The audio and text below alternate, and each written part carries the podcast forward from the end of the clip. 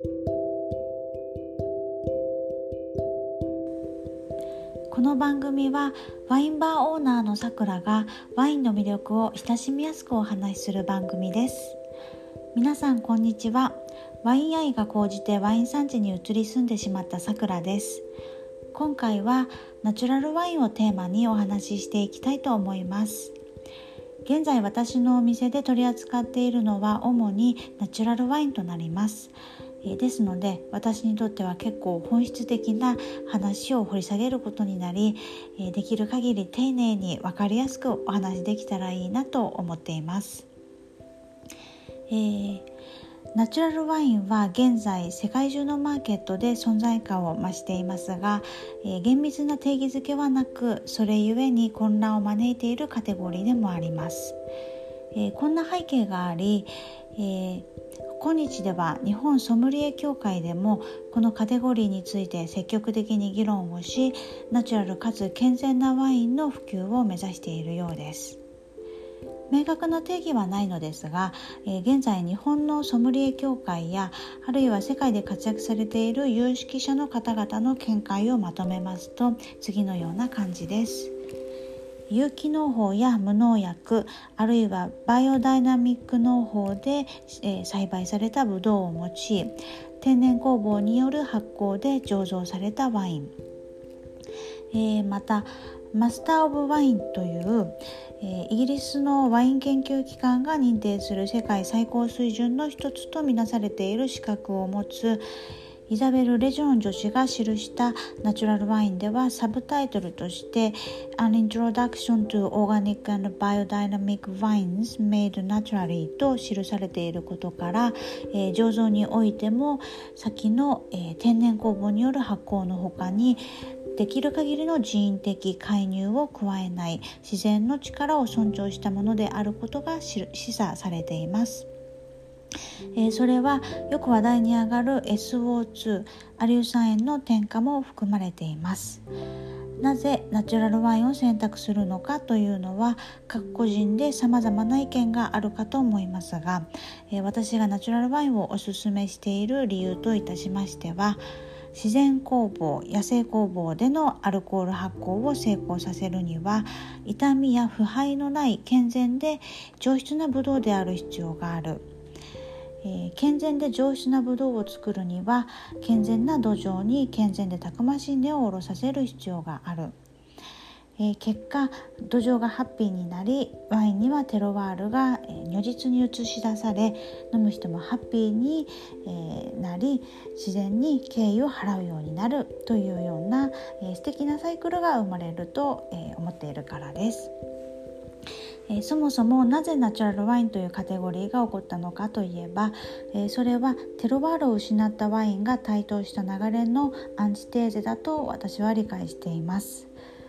一昔前はいかにある種の評価を得るかということに熱心になり、えー、ブドウの出来によっては、えー、躊躇なく酸のコントロールとして加算されたり減算されたり、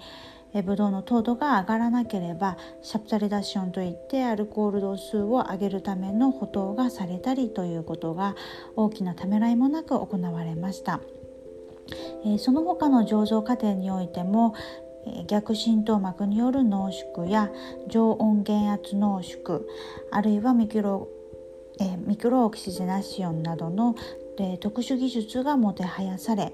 えもはや元のブドウの個性がかき消されたワイン作りに触れていました。えー、また作業効率ばかり重視した頻繁な農薬の使用により土壌は衰えて元来持っていたはずのパワーや個性が失われ、え、そういった土壌で育つブドウが上質になるわけもなく先ほど挙げたような小手先の人為的な醸造が加速していました。そういった中で大きな危機感を抱いていた偉大な作り手たちがナチュラルワインメイキングに転換していったという経緯がありますただナチュラルワインだと歌っているワインにも様々ありナチュラルだから全てが良いという思うのは間違いで、え提供する身としても、えー、毎回毎回気をつけ,、ね、気をつけなければと思っています。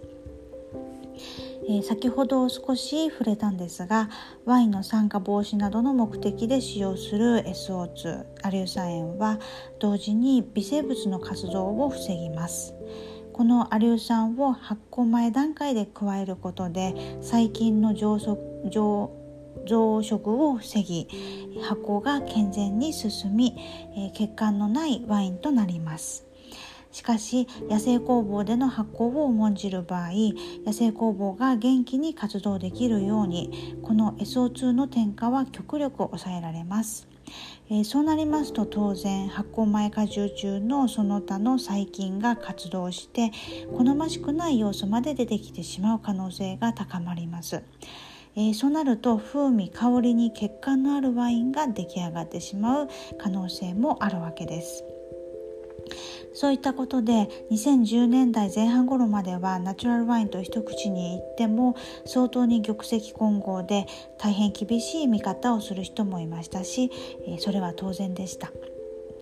しかし近年ではインポーターやソムリエワイン関係者の間でクリーンナチュラルといって血管のない美味しいナチュラルワインを選択しナチュラルワイン界の意識を高めていこうという流れにあります。ナチュラルで自然の力を尊重したワイン作りではありますが、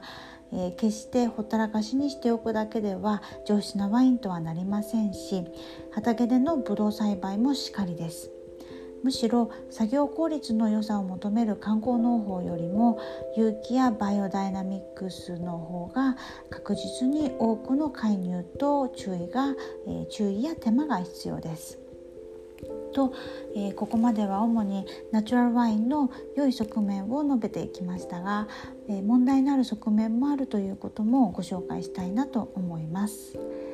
えー、ここからはソムリエ協会機関誌ソムリエからのご紹介になりますが、え、例えば有機農法で使用が認められている防カビのためのボルドー液は土の中に蓄積される銅の量を増加させているといいます。銅には毒性がありますので EU は使用規制に乗り出し2006年 1, ヘ1ヘクタールあたり 6kg までの銅の使用上限だったのを2018年には1ヘクタールあたり 4kg にまで減らしています。あるいは有機農法に転換した生産者が除草剤を使わなくなった途端化石燃料の使用量が約1.8倍に増えたというデータもありました。これは頻繁に雑草をすき込むのにトラクターの使用が増えたからでした。有機やバイオダイアミクスを実践するあまり作業内容が増え労働環境が悪化することもあります。定義が確立されていない分、えー、より多角的に捉えていく必要のある分野だと感じています。えー、このようにさまざまな側面を持ったカテゴリーですがいくつかの認証があり、えー、その保持が一つの判断基準にもなりますので、えご紹介したいと思います。まず国際的な認証にデメターというものがあります。ヨーロッパ圏ではユーロリーフ、えフランスのエコサートなどです。えその他にも、えアメリカや、え南アフリカニュージーランドなど各国それぞれと、え認証があります。ただしこちらの取得は任意のものでありこういった認証を持たない素晴らしいナチュラルワインの作り手たちも多くいるので、え本当にこちらはご参考までに。えー、ただワインを飲む時に裏のラベルまで見るとまた世界が広がりますのでおすすめです。えー、話は最初の方に戻りますが確固たる信念を持って作られたナチュラルワインはその土地のテルワールが詰まった素晴らしい飲み物だと思います。えー、そして SDGs が叫ばれる現代において少しずつ、えー、形を変え洗練されながらナチュラルなワインメイキングが主流になっていくのではないかなと思っています。私のお店に来た方には、え、いつでもその人に合う美味しいワインをお出ししたいなと思っていますので、え自分でも常にさまざまな側面からワインを捉えお客様との理解を含め深めていきたいです。えーと、最後は自分に言い聞かせるみたいになってしまいましたが、えー、ナチュラルワインについてのお話楽しんでいただけましたら嬉しいです、えー、最後までお付き合いいただきましてありがとうございました。それではまたお会いしましょう。